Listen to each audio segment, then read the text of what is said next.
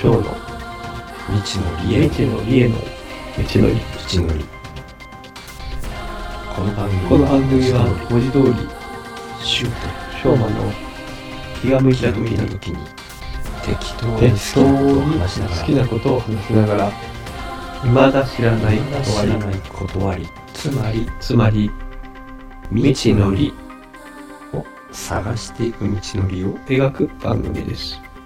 下手をしたら下手をしたら二人の持ちっぷりを探すだけちっぷりをの探すだけの気気ままなな旅旅ゆるゆるーーくくお付き合いいただけたらただけたら嬉しいです。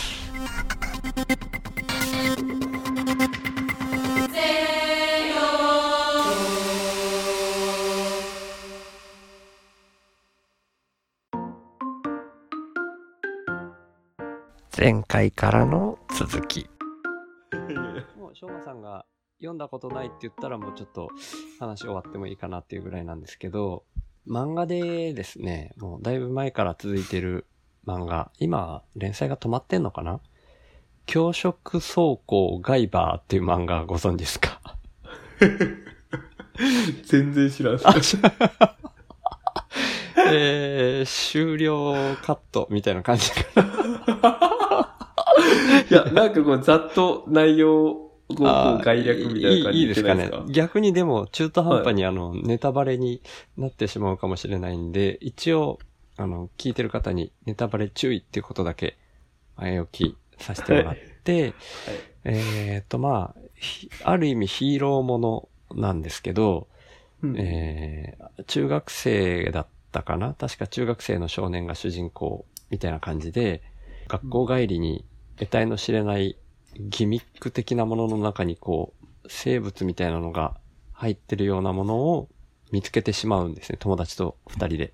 で、それを触った時に中の生き物が飛び出してきて、自分の体を全部を覆って、まあ、なんていうんですか、ヒーローっぽい格好、体全身を覆って、そういう形態になるんですね。で、うん友達と二人で帰っていて、片方の友達が生物に食われたみたいにふうに思ってるんですけども、実際はその状態の全身を覆った、まあ、ヒーローっぽい格好になった。それがガイバーって言うんですけど、ううんうんそれがすごく普通にヒーローとして強いみたいな形で、その場に現れた化け物のようなものを倒すうんっていうようなことがあって、でも、その記憶がないんですね、その少年には、最初は。っていうようなところから始まっていって、はいまあ要は、その自分の体の外を全全身覆うような形を取る生物なんですよ。はいはいはいはいはいでもまあ、実際にはこう、プロテクターのような役割を果たす部分があったり、そういうことができる。それが宇宙から来ていたりするんですけど、うんそれが、まあ最初はそんな風に始まって、途中で一回主人公が本当に死ぬんですね。ほ死ぬんですけども、その自分の体の外を覆う生物が皮膚の一部から全身を再生させるんですよ、その少年の。で、記憶ごと再生させるから、全く元の記憶も持ったまま、えー、蘇るっていうようなことで本人はその意識はないんですけど、完全なるコピーだと。で、さらにちょっと、だいぶ後半の方に進んでいくと、そのやつでは、やつではというか、ガイバーでは立ち向かえないような強大な敵が現れた時に、やっぱりそう、強食生物に覆われた状態で身を守るっていうような状態になる。それがさなぎみたいなんですよ。ほで、さなぎみたいな形で、何らかのやっぱ宇宙から来たものなので、身を守るために、どっかに瞬間移動して、うひたすらそのさなぎの状態で、しばらく隠れている。で、そのさなぎの状態の時に、中の少年は、ひたすら力が欲しい、力が欲しいってこう願いながら過ごしていた気がする。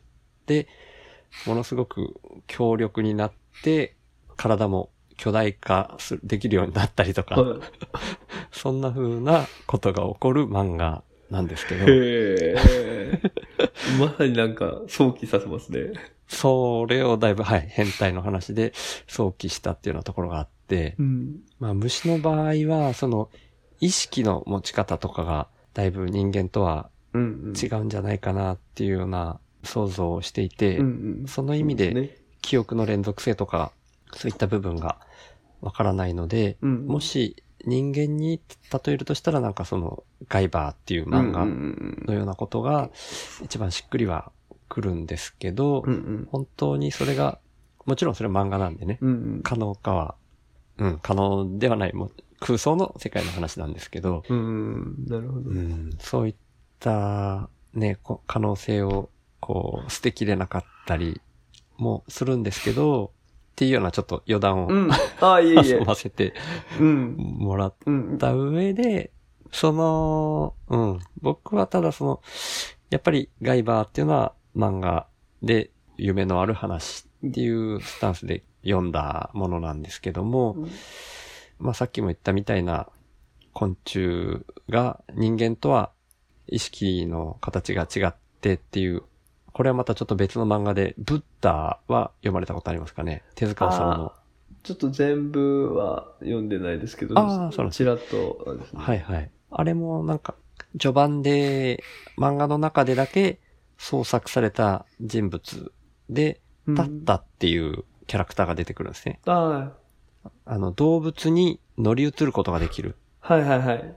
いましたねはい。。でも、虫は心の構造が違うから乗り移れないんだ、オイラーみたいに。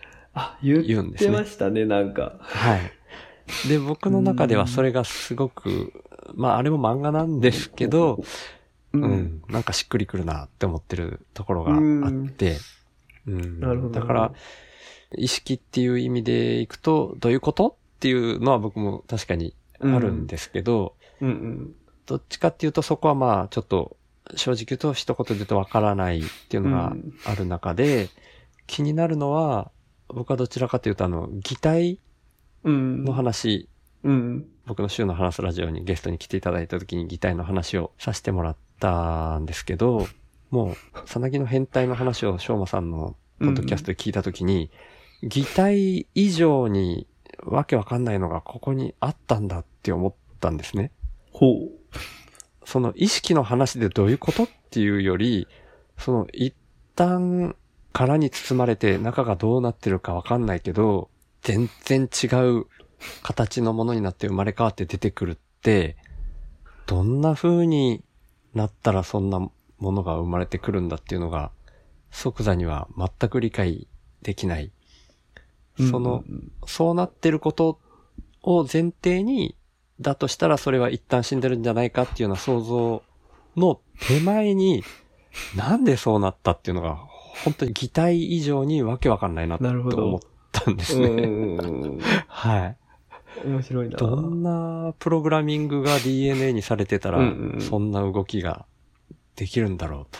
確かになちっちゃいものが大きくなって、それが成長が、こう、ピークまで来た後は、逆に腰が曲がって死んでいくっていう人の流れとかだったら、うんうんうんうん。まだ全然理解できるんですけなど、るほど。なぜ？まあ、脱皮もね、まだ、まだわかる。うんうん。けど、あ、さなぎからさす、がだなさすがの着眼点ですね。いやいやいやいやいや、なるほど全く答えはないですよい。やいや、もちろん、まあそういうのをちょっと考えて遊びましょうっていうような感じだと思うんで。あえーはいはいそっか。なんで変態するか。ですよね。そもそもだから蝶だったら、生まれた時から蝶の姿でいいじゃん、みたいな感じですよね。うん言ってしまえば。ーうん。うーん。今すぐすぐなんかこう、これじゃないみたいなのは全然うん、うん。思い浮かばないんですけど、もちろんもちろまあ、ん。その中で、その変態をするっていうのにも、まあ、うん。その界隈の話の情報をするとなんか見えてくるかもしれないので、うん。少しその辺のお話をすると、うん。変態の中でも完全変態するやつと、不完全変態するやつがいるわけですね。へえ。で、まあ、完全変態って呼ばれるのが、僕もちょっと詳しく勉強したわけじゃないんですが、それこそさなぎとか、多分眉とかを減るもの。うん、うん、うんで完全に変わってしまう。うん。で、不完全変態はそれこそ、まあ人間も言うのか、まあバッタとかですね、その、姿、形、カマキリとかは変わらずにそのまま大きくなるとか。うん。で、まあちょっと配信の方でも少しどっちかなって話してたんですけど、セミとか、うんセミとかははい一応抜け殻ですけど、はいはい。まあ眉とかじゃないし、基本的な体の構造は一緒で羽が生える感じなんで、あれは多分不完全変態の部類かなとは思いながら、まあ、変態にもまずそういう種類があると。うんうん。うん。で、いうとこがあー一つと、うんあとはその変態前と変態後で、うんえっ、と、食べるものが変わるとかっていうのもああるみはいたい、はい。言ってましたね。うんうんうんうんうんうん。で、まあそこら辺の食べ物が変わるとかっていうのももしかしたらなんか関係してたりとかうん。するかもなとはちょっとちらっと思ったりですね。うなんで、なんで変態みたいなのをするか。それこそリスクでしかないんですよね。完全変態のさなぎとかうん眉とかっていう状態は、うんあれってもう完全に防御力ゼロの状態で動けないんですよ。はいはいはい。あの、こうガチガチにそのさっきの、おガイバーですか？あはいはい。ガイバーみたいにこうプロテクトされた状態じゃないんですよ。なるほど。ポケモンのトランセルとかだったらこう硬くなるとか、はいわかりますか、いや、ごめんなさい。あのありますけど。え あの、あーもう本当に無防備な状態で、はいしばらくあの状態でいるんですよね。で、その後こう割れて出てくるような。感じなので、はい。だからなんでその、わざわざ、そう、うリスキーなうん。無防備状態の時間を、をわざわざ作って、うん。体を完全に変化させるか、うん。っていうのもいよいよ、なんかわかんないですね。それだけリスクをうん。取る理由がなんかあうるんのかもしれないなと思って。なるほど。うんいやー、これはね、本当に素人二人で考えて わかるわけはないんですけど、本当に もうね、擬態なんかよりものすごい身近にいたのに、うーん、全然疑問に思わなかったですね。さなぎって、実際、あ、ミノムシとかもさなぎですもんね。になるんですかね。確か、ああ、そうなんですね。だったと思うんですよ。だからちっちゃい頃に取って剥いたりしたこともあるんですけど、そんな、うん、擬態してる生物なんかよりめちゃくちゃ身近にいたのに、身近にいたからこそなのかな全く今まで疑問に思わなかったなと思って、うん。でも、どっちかっていうとその、あれなんですよね。戦略、さっきの理由が防御力ゼロのっていうのに、理由がっていう表現、ひょうまさん、あ、しひょうまさんじゃない、しょうまさんされたんですけど、僕はどちらかというとあの、擬態の時に話したように、うん。もう理由があるわけではなくて、うんそういうう進化をしてきたものが残ってるだけっていうスタンスで今考えるもんで、まあそうなんだろうなっていうところではあるんですけど、うん。そう言ってしまえばもうそれまでなんですけど、なんかそういう法則の鍵ぐらいはやっぱり掴みたいなっていうような気分があって、うん。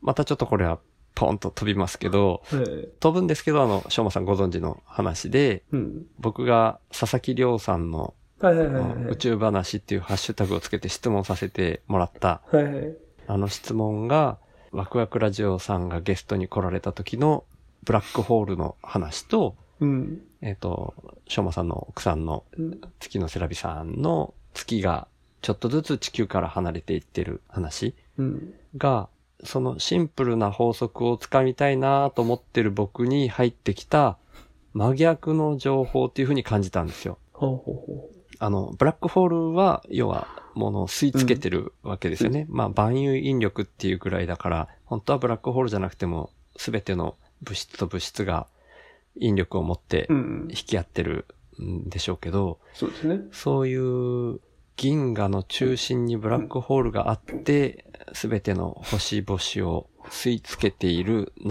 れの渦の中で、なんで離れ合ってるのかっていうのがすごく真逆な動きに見えて、うんまあただ、佐々木亮さんのご回答を聞いて、それはまあ、その、勝手に僕が解釈したのは、あの理由はあの理由で、まあざっくり把握したつもりではいるんですけど、うん地球と月っていう単位で言うと、それぞれが離れる理由があると。うんでも、銀河の中心にあるブラックホールで言うと、全体を引っ張る力が全体に対して緩く働いているので、それぞれの中で絶対にそれぞれがくっつき合うとは限らないっていうふうに僕は勝手に理解して、うんうんそういう全てを全部一つの法則だけで言い表すっていうのは、まあなかなか特に僕みたいな何も知らない知識のない状態では難しいんだろうなってうん。いうふうに思っていて、だから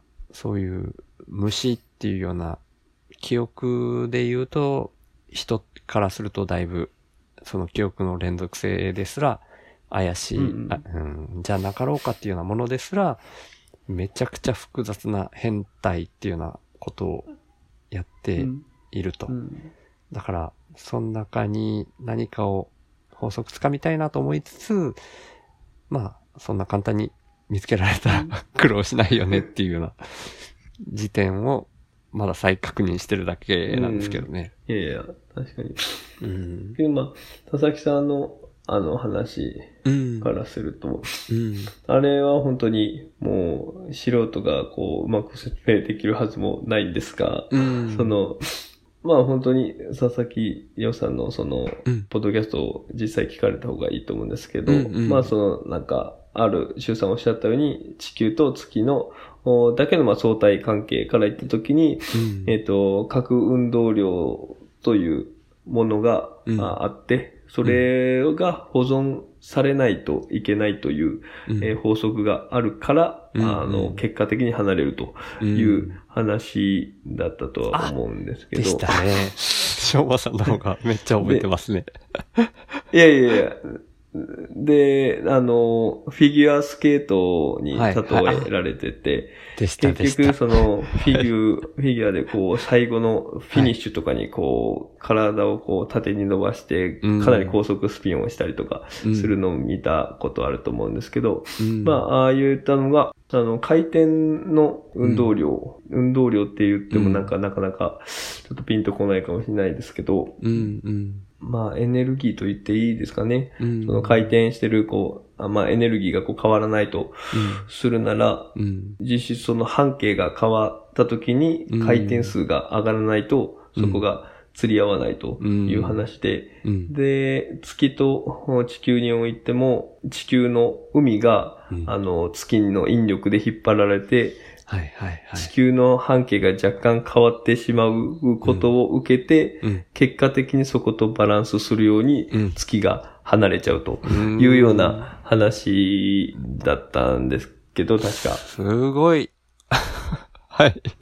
い やで、そこが、まあ、そこはその、はい一応ですね、うん。ポッドキャストを聞いてらっしゃらない方にも僕なりに、まあ、伝えといた方がいいかなと思って、まあ、一応言ったんですが、素晴らしい。はいはい。いえいえ、シュウさんがもうほとんどこう、おっしゃってられたところがこう、本質、本質というか、うん。そのあくまでその話は、うん。地球と、まあ、月との相対関係、というか、そこでの話、に対してそのブラックホールの話っていうのはまたちょっと、スケールも違いますしね。うんだからそこが一つの法則じゃ言い表せないっていうのも、まあある一方で、僕はそのお話聞いてちょっと、うん。うん、思ったのがこの、まあ、方向性みたいなのもあるかなっていうふうに思ってて、うん。簡単に言うと、うん。あるものが、うん。あるものをこっちに吸い付けるように引っ張ってると。うん。で、それとは、その逆に離れてる現象があるっていうのは、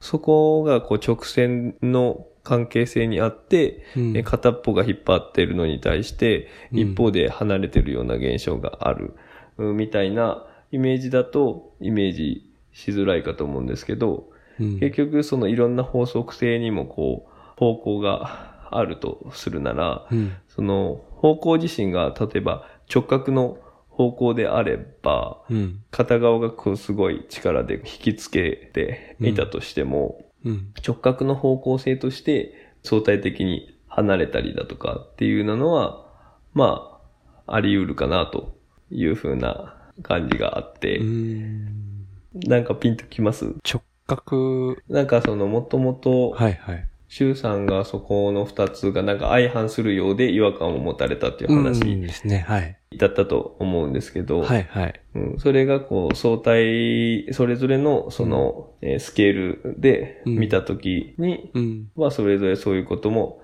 あり得るんだろうなというふうに、うん。さっきおっしゃられてた。んですけどう、ん。それがこう、それぞれのスケールっていうところもうん。そうだと思うんですが、うん。あーなんて言ったらいいのかな。うん。その、ちょっとこれは、うん。事故りましたかね？全然大丈夫です。もう、1秒も経ってないぐらいに編集しますよ。ありがとうございます。いやいやいや。いや、なんか、ちょっと、ううんーん、伝えたいことが、うん今考えてる間に、いや、そうとも言えないなとか思ってきたりして、ああ、そうなんです うん。まあ、まあ、結局のところ、まあ、周さんがこう、おっしゃられてたことに、あーそのままこう、同感する形ではあるんですけど、ね。う。うんん。だからもうこう、バッサリ言ってください。ああ、いやいやいや。あと、はい。ちょっと僕がその今まで話してきたところで、うんえっ、と、まあ、気になることがあって、うん。まあ、さっきその、さなぎになるのにはなんか理由があるみたいな風に僕が表現しましたけど、まあそうじゃなくて、うんまあたまたま。まあたまたまだと、まあおっしゃるようにその多分擬態の話からするとたまたまっていう話の方がしっくりくるし、うん。まあそもそもその、それこそ完全に形、体の形をこう変えてしまうから、うんまあそれぐらい時間いるよねっていうふうにもまあ考えられるし、そう自然とですね、体を変化させるっていうふうなうん。工程を踏もうと思えば、まあ自然にそうなるよねっていうふうにも考えられるかなと思ったり、うん。なんですかね、こう、例えば人間が一瞬にしてうん違うものにこう変身するみたいななんていうことは、うん。全然こう直感的に。出ないですし、うん。あとまあ意識レベル、虫の意識レベルみたいな話も、うん。まあ僕もその同じ感じで、うん。虫がその人間と同じレベルの自我は持ってないだろうし、連続性もどうなんだろうっていうとこもうん。あるんですよね。うん。まあだからこそ一度死んでるみたいなところを虫で考えると、うん。まあそういうこともあるのかなと、自我がなくなってしまうというか、自我なるものですね。うん人間がまあ自我というふうに、まあその人間が持ってる自我をそういうふうにこう定義してますけど、うんまあ虫にそれに類するような、同じレベルじゃないにしてもそれに類するようなものがあったとして、うんまあそれが一度消滅して生まれ変わるような感じのことがまああってもうんおかしくないかもなとはちょっと思いつつ、うん。たださっきのそのガイバーのお話を聞いて、はいはい。人間レベルでまあそういうことっていうのはう、ん。やっぱりイメージしづらい。うん。うん。だからそれこそその中のその少年か青年かうん。がこう、えー死んでしまって、まあ、体がなくなってしまったんですかね。うんそれをこうんう再生するというお話がありましたけど、全くこう元の同じ状態に、うん。こう全部記憶含めこう再生したとしたときに、うん。その前とその後のうん。っていうのはその、本当にそれは彼なのか、うん。元の彼なのか、みたいなうん。うん。ところですね。うん。その辺、どう思います？うん。もし、人間レベルで起こったとしたらっていうことですよね。そうですね。だから、まあうんそのガイバーでいうところのうん天体みたいな形じゃなくてもいいんですけど、うん。僕が思ったのはだから、結局、テセウスの船のようなん？イメージ、テセウスの船っていうのがあるんですね。はい。そのテセウスの船っていうのが、その船を一個一個こう、部品を加えたところを直していって、みたいな感じで、ちょっと僕も詳細わかんないんですけど、はい。意味合い的にはなんでそのテセウスの船っていうものを全部結局そこの部品を全部ちょっとずつ取り替えて取り替えて全部変えてしまった時にはい。果たしてそれはテセウスの船なのか、みたいな話があるんですけど、結局、もともとあった物質は全部総入れ替えになってるわけですね。うんうんうん。だから、それをこう、今さっきのその外版の話では、うんもう人間っていう生命体がそういう状態になったわけですよね。うん一回消失したけども、全く同じものとう、ん。同じ構成のうん。物質をうん。再生したというか、別にまたこう、新たにこう、生み出したというか、うん。いう形でこう、イメージしたので、うん。その時に、その物質の中に内在するうん。自我っていうのは、うん。そもそもの青年の自我と果たして同じと言っていいのか、みたいな。その辺の話が、その、周さんがこう考えられる死の話とうん。近いのかなともちょっと思ったりですね。うん。うん。うん。ですね。僕もその話、まあガイバーは漫画だったりっていうところとか、その虫の変態の話を、まあそこまでじゃないにしても人間に当てはめてっていうようなところで考えたときに、僕は、もしそういう核のことというか、本当に全部を一旦連続性がない状態で何かしら別の再構築っていうのをしたときは、やっぱ別っていう感覚があるんですよね。うん。っていうか、基本的には、まあ、そこが、やっぱどうしてもあり得ると思えないっていうのが逆に正直なところなんですけど、うん。その、僕のさっきの自分の自我に対して、嘘みたいにして思うっていう話とのことですよね、自我っていうのは。はい、そうです、そうです、そうです。はいはい。ちょっとそこの説明難しいんで、ちょっと、これは初めて聞く人も我慢して聞いてもらうしかないかな って思うんですけど、はい。あれがですね、あれの話をした時にも、ムロさんと喋り場で、あ、これはコテンコミュニティ内のディスコードのサーバーの中の喋り場っていう音声で会話をできる場所でうんお。話をした時に、寝てる間に違う人と意識が入れ替わってたりしても、それに気づけないっていうような話をされたんですね。うん。それは何かの学問の中である思考実験の話なのか、ちょっとはっきり僕は把握してないんですけど、えっ、と、映画で言うと、トータルリコールっていう映画とかを引き合いに出されてたりしたんですよね。うん、で、僕は基本的には、それを、こう、あり得るかどうかっていう話というか、その話が、やっぱり、ぶっちゃけて言うとあり得るとは、どうしても感じられなくて、うん。そう考えた時の違和感っていうよりは、今自分が存在しているその時点での奇跡性っていうか、奇跡性っていうのはミ,、ミラクルの奇跡ですね。うん。うん。それを感じるところが自分の中にあるっていうことだけといえばだけなんですよね。うん。なので、こう、誰かと入れ替わったりだったり、体の細胞を一旦全部分解してもう一回再構築っていうようなことだったりっていうのは、基本的には連続性の中ではありえないのかなっていうのが、うん、一つ答えですね。うんちょっと漠然としてるんですけど、うん。さっきのブラックホールと月が離れていく話だったり、変態の話と、僕の中で一つつながりを持ってイメージしたいところうん。があって、それが、まあ、しょうまさんには何度か引き合いに出させてもらってるビリヤードの台のイメージ。はい。ただ球があちこちにぶつかっていってるだけ。